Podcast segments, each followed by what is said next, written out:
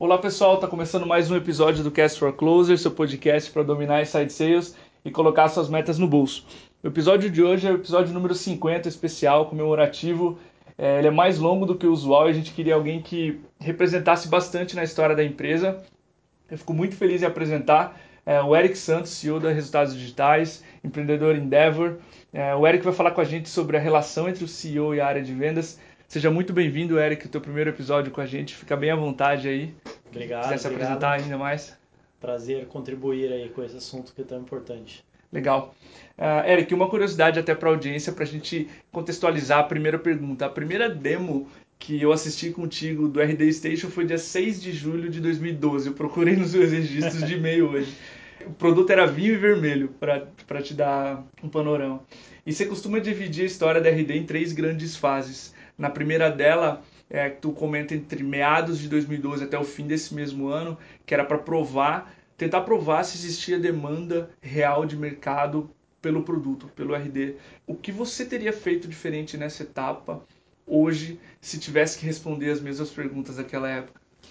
Acho que até tem uma fase anterior que é essa, que é aquela fase que nós chamamos de Mechanical Turk, a fase que a gente vendia o que não existia ainda, né? Uhum. Então, provavelmente, isso que eu estava fazendo contigo naquela época ainda tinha uma, um, um, bom nível de PowerPoint no meio aí, que era, não era o software em si, né? Sim, sim.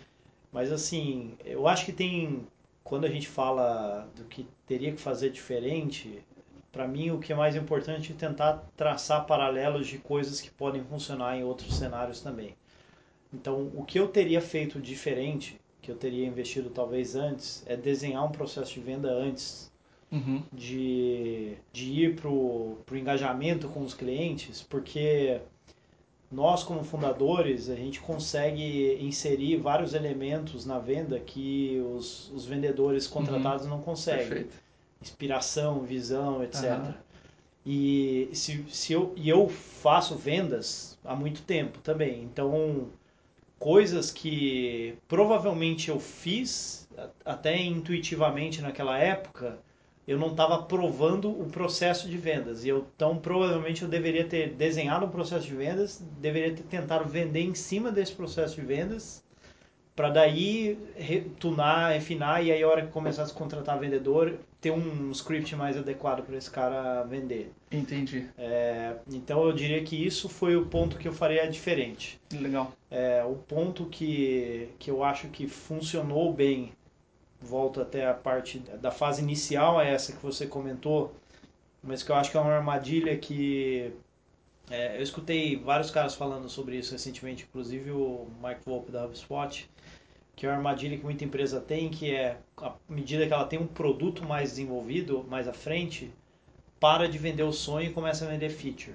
Uhum. E isso eu acho que é uma das coisas que a gente fez muito bem, conseguiu criar argumentos bastante convincentes em volta da ideia de qual é o benefício de implementar inbound marketing, qual é uhum. o benefício de fazer marketing digital da forma correta. E isso foi uma das coisas que a gente conseguiu passar ao longo do tempo para os nossos vendedores também. Sim. Então, colocando uma coisa que a gente fez legal, que eu acho que vale a pena replicar, e uma coisa que faria diferente, são essas duas. Aí. Massa. Eu lembro que tu comentou uma vez que o grande desafio dessa primeira fase era provar se os vendedores conseguiam fazer o que você, o André e o Guilherme faziam, que era vender esse sonho. Né? Vocês vendiam, do Exato. Uhum. Vocês vendiam muito antes do teu produto, né? Vocês, uhum. faziam tudo, é, vendiam o serviço já embutido uhum. e fizeram o produto depois validado já né, pela dor. E não só os vendedores, mas provar o canal de aquisição como um todo. Então Feito. a gente sabia que eu conseguia vender para pessoas como você, que a gente conhecia de outros carnavais, mas eu queria saber se eu ia conseguir vender para um lead que estava consumindo um conteúdo meu chegando pela internet e tal, que era um processo Sim. que eu tinha que estabelecer confiança, uma relação, no nosso caso, uhum. inside sales também. Sim. Então, todos os elementos dessa maquininha estavam em jogo naquela época. Perfeito. Tem uma segunda fase, que é quando você se questiona se dá para vender, tu acabou de falar, em alta escala, em replicabilidade, né? E tem uma transição importante nessa época que quando os quatro ou cinco primeiros representantes de vendas, seus reps, eles param de responder diretamente para o CEO e tu coloca uma camada entre eles, um primeiro diretor de vendas, um primeiro gerente. Qual seria tua, tuas dicas para que essa transição seja o mais suave possível?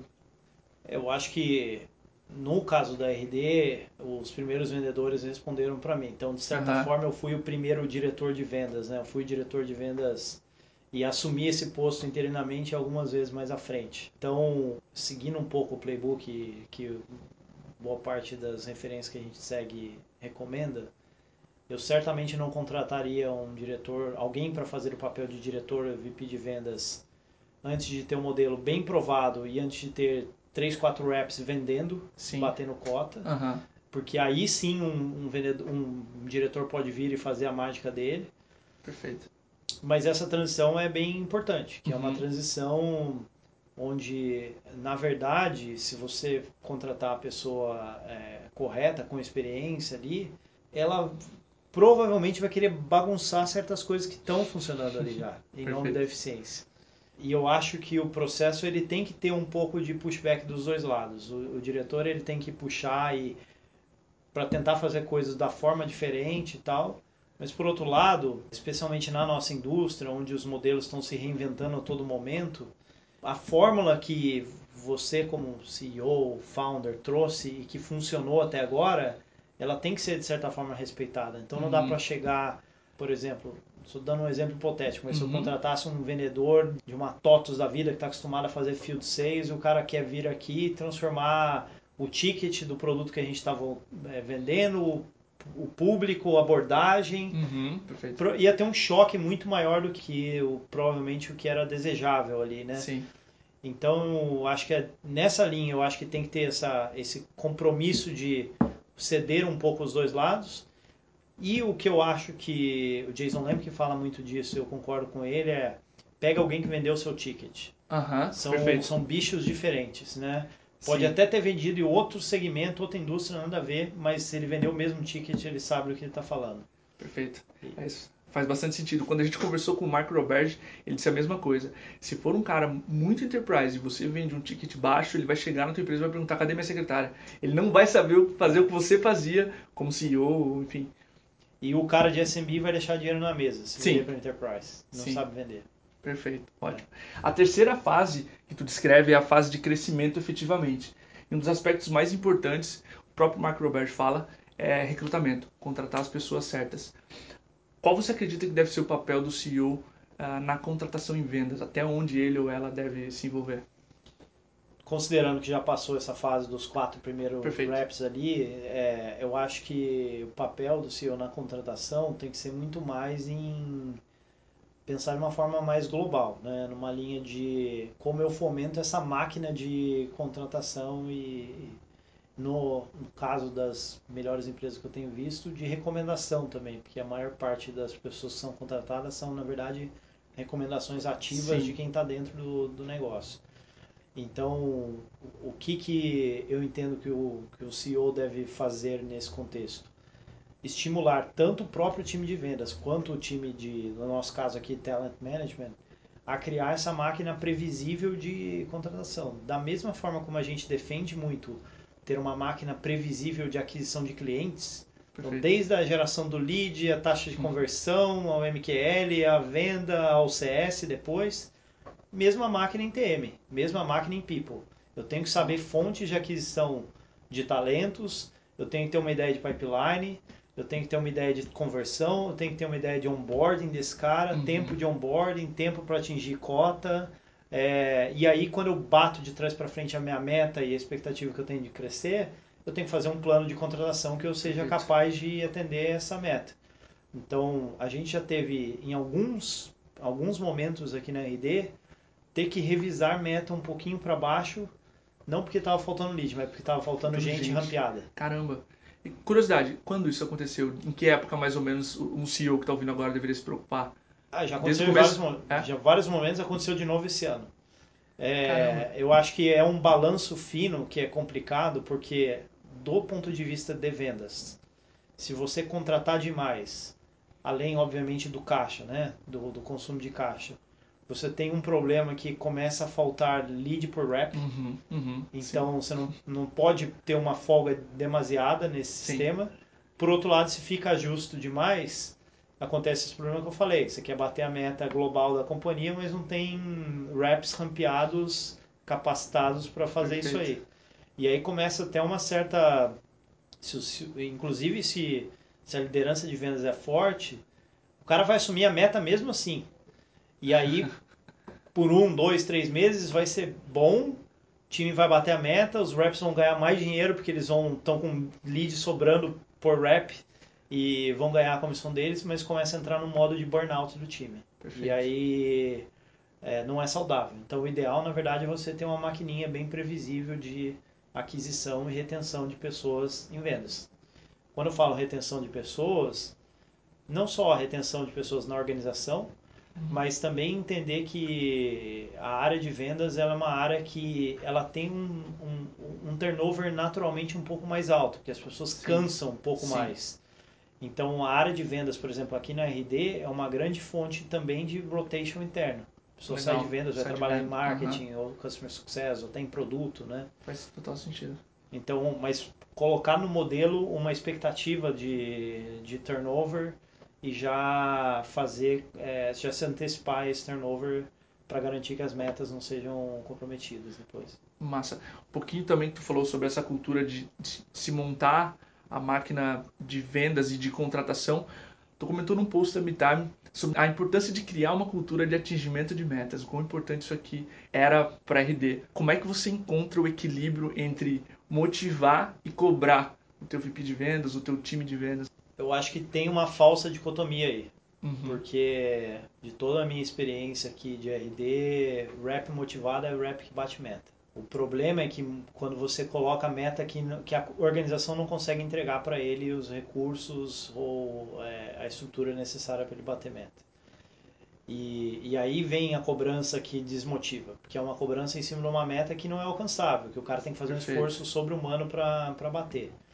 Então, a melhor forma de motivar rap, para mim, Claro, além de bater no bolso, isso aí, mas é você levantar um pouquinho a meta, ele saber que ele pode bater, ir lá e bater, uhum. e arregaçar e tomar cerveja no final do mês. Sim. E aí ele entra no próximo ciclo reenergizado, revigorado e tal. Então eu não acho que há uma dicotomia entre essas duas coisas. O que há Perfeito. é esse cuidado entre as metas que eu estou setando, elas são, de um lado, factíveis, mas do outro lado também são ambiciosas a ponto do cara ligar um modo competitivo na cabeça dele, que todo bom vendedor é competitivo, e ele uhum. fala, se você bota uma meta muito baixa, ele, ele liga um modo acomodado que para o vendedor é muito ruim também. Sim, sim. É, sem contar de novo a questão de comissão, né? Então, Perfeito. eu acho que o, a dosagem é importante, né? Não pode nem ser conservador demais, nem agressivo demais. É. Deve ser por isso que previsão de vendas é um assunto tão, tão importante. Quando a gente lançou material, post e material sobre previsão de vendas, a dor é, é evidente assim das empresas, sabe? Tem muita procura na internet sobre isso. Eu acho que é por isso tão difícil, né? Traçar uma meta curar com base em repetibilidade que tu já fez anteriormente. Até para motivação, olha Sim. onde ela chega, né? Sim, com certeza. E entrando na parte de lessons learned aí, talvez uma coisa que eu teria feito é, antes do que a gente fez aqui na RD, foi começar um trabalho de Sales Ops, uma área de Sales Ops aqui. Uhum. Então a gente demorou a ter, sei lá, mais de 20 reps para colocar a primeira pessoa de Sales Ops aqui.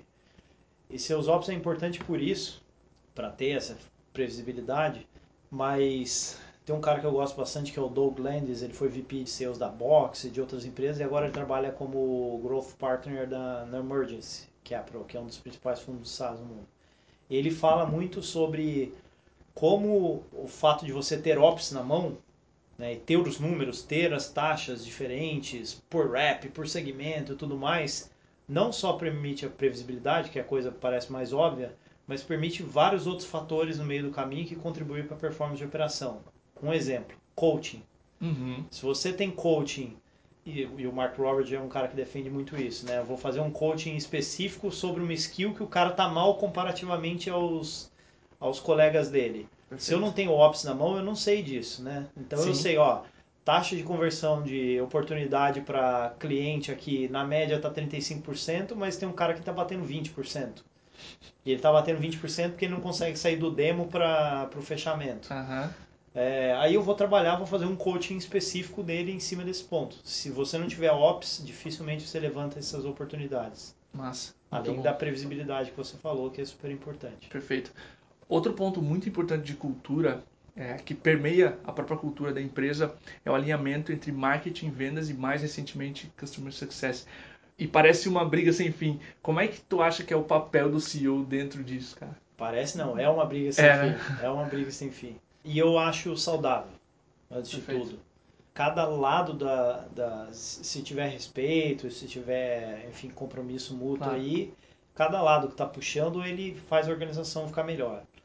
Então, eu acho que passa, obviamente, por uma, por uma definição do, do ICP, o Ideal Uhum. Customer Profile, o cliente ideal, mas muito- eu vejo muita empresa também ficar meio presa demais ao ICP, porque tem muito stretch possível que dá para fazer em cima de um, de um perfil de cliente. Tá. A gente tem vários clientes aqui na RD que são super bem sucedidos que não cairiam no modelo ideal de cliente da RD. Então o ponto aqui, e aí de novo depois mais à frente com mais dados, mais é, experiência, você sabe muitas vezes quanto dá para esticar e o quanto que é esticar demais a corda. Hum, E aí, quais são muitas vezes as condições de contorno que dá para fazer? Ah, o cara, no nosso caso aqui, o cara sozinho na empresa é um red flag, porque ele tem uma incidência de churn maior. Só que se eu sei que ele está sozinho, mas na verdade é um cara experiente na área, e ele tem uma agência parceira, ou enfim, ou ele paga antecipado 12 meses, eh, são as Legal. condições de contorno que a gente coloca para ele Uhum. ser bem sucedido. Então esse é o stretch, porque se você não dá o stretch, o tamanho endereçável do mercado, o TAM, né, sim. ele diminui demais, né? Então, acho que o ponto é saber dosar isso aí. Começando por Customer Success, que é outra coisa que a gente demorou para investir com consciência em cima do tema aqui dentro da RD. Legal. Porque Customer Success, de novo, pegando no Mark Robert e vários outros caras têm falado muito sobre isso em SaaS, no final das contas é você vender e entregar sucesso para esse cliente que vai fazer com que a máquina se retroalimente a longo prazo. Então, não adianta vender para um cara que não vai ter sucesso. Sim. Não adianta. Sim. E aí, se eu alinho em Customer Success, quem tem o, o Success Potential, que o Lincoln Murphy chama lá, eu posso vender para esse cara, mesmo que muitas vezes eu vá meio próximo do limite, e lá em marketing eu posso gerar aquele lead e passar para vendas como lead qualificado. Então esse Perfeito. alinhamento vem de trás para frente, na verdade, vem de CS, passando por vendas e por marketing. E meu trabalho hoje nessa relação aí é questionar todas as partes sempre, porque sempre tem um nível de, de mimimi, Sim, sim. mas garantir que a gente tenha um SLA bem definido entre essas áreas. E aí cada área responde dentro do SLA. Perfeito. Então, se eu tenho um SLA de, de, de marketing para vendas, por exemplo, e marketing entregou X SALs, né, Sales Accepted Leads, dentro do mês para vendas, está dentro do SLA, meu diretor de vendas não pode reclamar que o marketing não fez o trabalho dele. Uhum, É, isso aí uhum. não pode aparecer no relatório mensal de, de vendas depois. Sim. É, então, o meu trabalho, na verdade, é garantir que a gente tenha um SLA que seja bem acordado entre as diferentes áreas aí. Entre marketing e vendas e vendas e, customer success. Perfeito. A gente viu na pele, na MeTime, quando o SLA é muito bem definido, é obrigado, vamos trabalhar. Não tem É mimimi. E um exemplo que tu deu, que a gente aconteceu internamente, a gente fez uma análise quando a gente tinha mais ou menos uns 40 clientes, 40, 50 clientes, e a gente viu, Customer Success, que os, a MeTime tinha o dobro das métricas de uso quando o gerente contratava e não quando o CEO contratava. Olha que input, porque até então meu lead scoring era CEO, melhor que diretor, melhor um pouquinho melhor que gerente, né? Analista Aham. para baixo. Uma lógica. E se o cara, se o gerente é o teu champion e- a MeTime tem o dobro de uso, ele é o pontuado Sim. do lead scoring, Sim. certo? Aham. Então foi, foi um aprendizado muito grande, a gente mudou na hora, depois de olhar es- essa métrica e começou a sentir melhor na pele, assim, na hora. É, falar com os leads, qual gerente está à frente da contratação, para nós, um software de vendas, fez toda a diferença. Então, um insight legal para a audiência é que CS tem muito para ensinar ali para o marketing e venda sobre o que é cliente ideal. Né? Com certeza, e não tem receita de bolo, né? Você deu um exemplo que Uhum. vai contra várias qualificações de outros tipos de, de negócio, né? Então acho que o importante é isso mesmo, é tentar levantar percepções qualitativas, mas principalmente dados. É, Sim, tentar evitar criar criação de mitos. É muito fácil, a empresa está crescendo, começa a ter, principalmente começa a ter um nível um pouco maior de, de churn, até porque está aprendendo qual é o perfil de cliente ideal, começa a se criar mitos. Ah, tal tipo de cliente não dá para vender. Aí você vai olhar o dado, não é bem assim, Uhum. sabe? Sim. Então, quanto mais dado tiver, quanto mais volta até a questão de ops aí, né? Quanto mais quanto mais cedo você investir nessa parte de sales ops, customer success ops, isso vai trazer dado que vai retroalimentar a operação e vai ajudar a crescer mais rápido. Massa, muito bom. Um outro, eu estava lendo um artigo eh, do Sales Benchmark Index sobre a anatomia de um Sales Driven CEO. Ele disse que uma característica muito importante, muito marcante de um CEO orientado a vendas é que ele bate as metas e ele cresce receita com muito mais regularidade do que um CEO Product Driven, ou seja, orientado mais a produto que cresce receita conforme o ciclo de vida do produto. Tá? Qual que é para você os traços, ou quais são os traços principais, na tua opinião, de um CEO excelente em vendas? Eu acho que vale a pena também tentar desafiar um pouco esse mito do sales driven versus product driven. Uhum. É, eu não consigo nem me definir. Eu sou engenheiro de formação, Aham. trabalhei com produto boa parte da minha carreira e só tive que vender sempre. Então, na RD eu acabei assumindo esse papel, até pela composição dos founders ali, eu acabei assumindo esse papel de liderança de, de vendas no início também.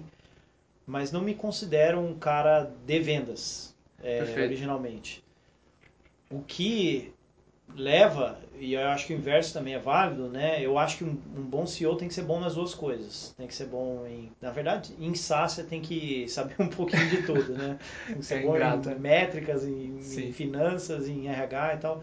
Mas nesse, nessa dicotomia aí, potencial dicotomia, o que eu acho que é importante é alinhar um modelo de uma maquininha de aquisição em torno da característica específica do negócio e do, das possibilidades que o mercado está ofertando. Por quê? Vou dar um exemplo contrário a isso que você falou. Slack é o Uhum. maior case de SaaS, de crescimento de SaaS no mundo. É o SaaS que mais cresceu disparado até hoje. O Perfeito. CEO não é Sales Driven CEO. Uhum. CEO é um cara de Totalmente produto Produto, aham. Mas ele conseguiu alinhar uma máquina de aquisição que está em volta de um conceito todo de um negócio que é baseado em produto. Versus é, empresas como o Salesforce, por exemplo, que é muito mais sales driven. O Mark Benioff é um cara muito mais de, de sales do que de produto. Ele tem um, um, um sócio que é um cofundador que é um- o cara mais de produto da, daquela parceria. Perfeito.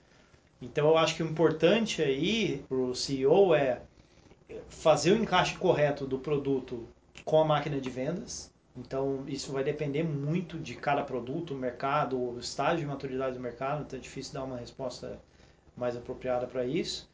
E aí se certificar que na parte que ele individualmente ou ela, né, não é forte, tá colocando as pessoas certas ali do lado. Perfeito. Então, eu acho que esse é o principal job do CEO e à medida que vai escalando, vai ficando cada vez mais evidente isso, porque Uhum. você não, não tem que ser o, o líder funcional de nada, né, depois de um tempo. E o que tem que garantir é que tem as pessoas certas no lugar certo. Legal. Um pouco também sobre colocar as pessoas certas ao lado do CEO. A gente tem visto que no Brasil é um pouco difícil encontrar VPs experientes que tenham é, experiências passadas, que consigam é, cumprir desafios complexos de escala, por exemplo. O que, que vocês fazem aqui dentro para fabricar excelentes VPs? Voltando, volto a uma questão dos estágios e, e esse ponto que você colocou é uma dificuldade de praticamente todas as funções em SaaS, Uhum. Customer Success, produto tal, especialmente nesse estágio inicial, porque de fato não existe. Então você vai procurar um VP de sales experiente no mercado, não existe aqui no Brasil. Uhum. É, os pouquíssimos que tem estão super bem colocados Perfeito. aí. E aí só resta uma alternativa para uma empresa brasileira que em geral tem pouco funding, comparativamente americana quase nada, tem pouca alternativa a não ser formar. E aí uma fórmula que sempre deu certo na RD do ponto de vista de estratégia de talento é apostar no talento Uhum. e entregar a formação técnica específica. Então, o que eu diria para diferentes estágios aí é apostar que você vai precisar de um stretch. Uhum. Calibrar o tamanho desse stretch é, é, é difícil. Porque na RD a gente já teve cases bem sucedidos, mal sucedidos, em, em diferentes níveis da operação também, em diferentes responsabilidades, coordenação, gerência, direção. E esse stretch é, tem um quê de tentativa e erro aqui no Brasil, eu acho ainda. Porque conheço vários exemplos de, de pessoas que deram certo e que não deram certo fora da RD também. Não consigo dizer se eu conseguiria prever aquilo com precisão adequada antes. Mas vem na linha de formação, eu acho que uma coisa que é indispensável, fundamental, é o cara ser um freak por conhecimento lá fora, sugar todos esses caras que a gente falou aqui, sugar o podcast na Bitime, sugar todos os materiais que a gente vê, todas as Sim. conferências e tal, porque o gap é enorme, então essa pessoa tem que estar aprendendo muito e tem que trazer essa cultura pro time também, é Perfeito. super importante. E aí, eu acho que essa fase scale up da coisa, aí tem outras é, outras skills que começam a pegar um pouco mais, que aí vale a pena olhar um pouco mais para o mercado de novo. Skill de gestão mesmo, pessoas, experiência em levar para esse outro nível de escala tal. Enfim, aí talvez nesse sentido vale, vale olhar o mercado. O mercado aqui no Brasil talvez tenha algumas alguns perfis de outras outras indústrias análogas que tem gente com experiência nisso, tipo telecom, por exemplo. Perfeito. Ou então já começa a fazer sentido começar a olhar para fora e tentar trazer gringo, né? Uhum. Mas eu acho que não só dá para formar, como é praticamente a única alternativa que você tem no world stage. Sim, faz sentido. É o que a gente tem visto aqui no Brasil, que a gente tem sentido de, não digo reclamação, mas de constatação. Vários fundadores de empresas relatando pra gente esse sentido. É muito mais fácil fabricar do que trazer, trazer de fora. Uma coisa que eu daria só de co- recomendação complementar nesse tópico é quando você for fazer esse stretch, ter uma conversa honesta, transparente com a pessoa, né? Que é, cara, isso aqui pode não funcionar. E se não funcionar, no hard feeling, mas a gente vai ter que voltar Sim. voltar atrás. E pode não funcionar por N razões. E geralmente eu vejo um pouco esse problema. Assim. Eu Uhum. acho que rola um otimismo exagerado de quem está na posição de vendedor ou às vezes de coordenador de venda que acha que é fácil o trabalho. Então eu vejo gente pulando de uma empresa para outra para tentar pegar a posição. Agora eu sou head disso na empresa X Sim, aqui, mas ele não sabe a a bucha que é do outro lado. E também do, do gestor, seja do CEO ou do diretor que está fazendo o stretch ali, ou quem quer que seja, de ter essa conversa franca do outro lado. Falando, cara, a gente vai fazer, tá aqui os parâmetros, tá aqui o tempo que a gente vai fazer esse teste, funcionar ótimo, melhor cenário para todo mundo. Se não funcionar, Uhum. a gente vai ser obrigado a repensar a estratégia e, vamos botar alguém que você vai aprender mais rápido ainda do que eu aqui nessa função. Sim, sim, faz total sentido. Agora uma curiosidade sobre você. Um ponto crítico para que o CEO consiga manter conversas de alto nível e produtivas com o time de venda é ter um profundo entendimento do cliente. Tem especialista que recomenda que tu visite um ou dois clientes por mês. Como é que você faz na tua rotina para manter um profundo conhecimento do teu cliente, uma vez que tu não vende formalmente mais? É, formalmente não, mas Formalmente eu não. dou uma mastigada boa de Aham. lead aí para passar pro, pro time aí. Sim.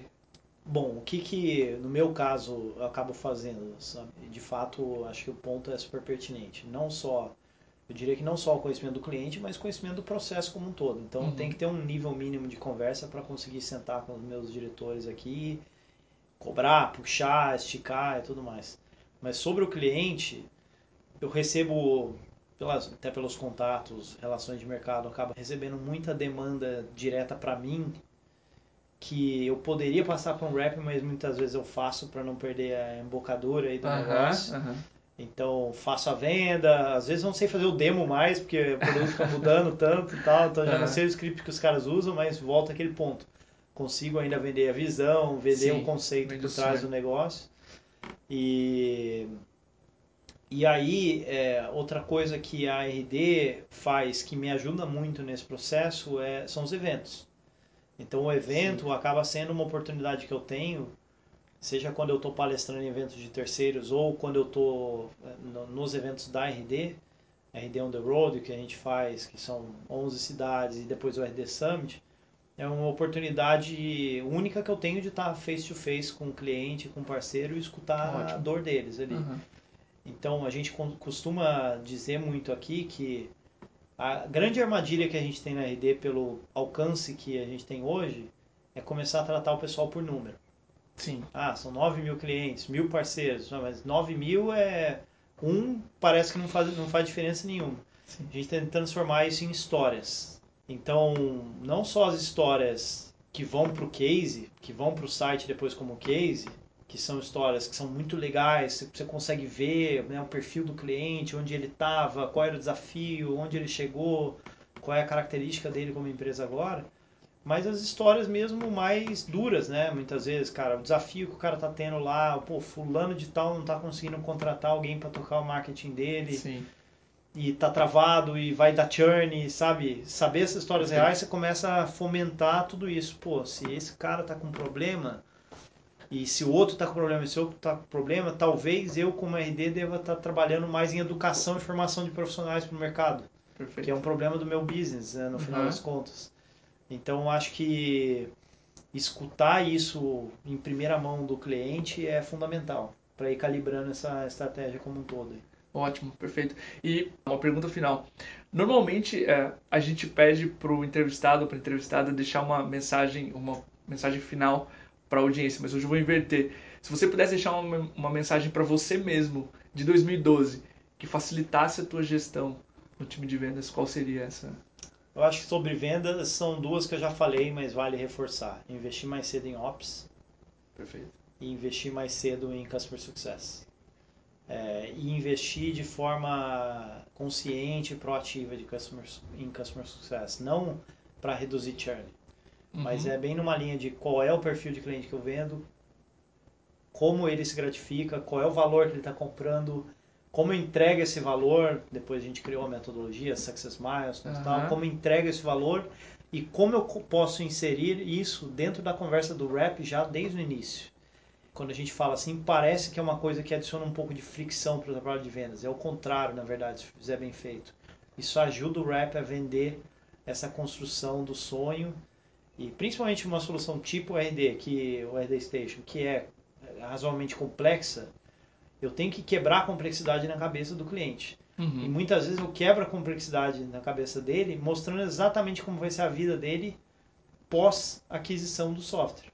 Claro. Que no final das contas é um lead indicator de sucesso, né? Então, se eu conseguir fazer uma venda associado ao que ele tem que fazer para ser um cliente bem sucedido, não só ajuda a mitigar todo o processo de pós-venda, mas também muitas vezes eu acelero a própria venda do cara que não, não ia sair do lugar porque ele estava overwhelmed ali de informação Sim. e conceitos ali. Sim, achando que de repente ia ter que fazer coisa demais para contratar o software. É um Exatamente, outro problema né, exatamente. da venda. É, e é uma, um problema, quase que um, um problema colateral de, da própria estratégia que a gente adota e recomenda fazer com recomenda para os clientes e parceiros fazerem, que é conteúdo. Né? Sim. Então, o conteúdo ele tem muitos benefícios. Obviamente eu sou enviesado para falar isso, mas ele tem um efeito colateral de criar mais complexidade na cabeça do, do cliente. Com Então, o papel do vendedor é quebrar essa complexidade. O papel do vendedor é vender o sonho e quebrar a complexidade na cabeça dele. Não é passar informação. Informação Sim. o cara já tem. Aham. É, ele tem que quebrar essa complexidade e, e montar um quadro para ele, ó. Tá aqui, no seu caso, a solução vai ser aplicada desse jeito e tá aqui como é que vai ser a sua vida daqui para frente. Fantástico. Coisa que o Jim Keenan comentou no podcast sobre como fazer uma demo perfeita, essa mentalidade de provador de roupa. Você vai ficar assim com a minha roupa. É, Se você conseguir passar isso pro cliente, acabou. É, Consegue se visualizar nesse estado poderoso futuro e a É venda isso tá, aí. tá. E é uma coisa que eu provo- provoco os vendedores aqui, mas é bem. Eu até brinquei que eu não sei fazer mais demo, mas assim, boa parte das vendas que eu faço hoje eu nem abro o software. Sim. É vender o conceito, depois vender essa justamente como é que o cara vai ficar com aquela roupa. Aham. E daí dali pra frente, o pessoal de produto que me perdoe aqui, mas a ferramenta é commodity. Sim. Sabe? É, é- é o que você está vendendo, na verdade, é um, um conceito e uma forma de aplicar aquele conceito. Perfeito. Cara, queria te agradecer pelo tempo, principalmente pelo tempo que, tu dedicou, sei como é a tua agenda, mas aproveitar que esse episódio vai ser ouvido por muita gente e aproveitar para agradecer o que vocês, como resultados digitais, fizeram. Tu usou uma analogia muito feliz no Summit, que é esse movimento em torno da palavra inbound sobe a maré e favorece todos os outros barcos. A MeTime, assim como outros barcos, vem voando muito mais porque essa maré está mais alta, está mais fácil de navegar. Então, queria te agradecer como empresa por ter feito todo esse movimento em torno do inbound marketing. Se eu, como marketing, conseguir fazer com Inside Sales o que vocês fizeram com inbound marketing, para mim é, é um golaço. Então, obrigado aí por tudo, principalmente também pelo tempo, pelo episódio. Tomara, tomara. Quero ver isso. Quero ver outras empresas aí que estão escutando também fazerem isso nos seus respectivos mercados, né? Criarem seus próprios movimentos aí e como vocês falam no começo aí, é, botar as metas no, no, bolso, no bolso no processo. Com certeza. Então, obrigado e aproveitem aí, pessoal. Show de bola. É isso aí, pessoal. Até a próxima. Grande abraço.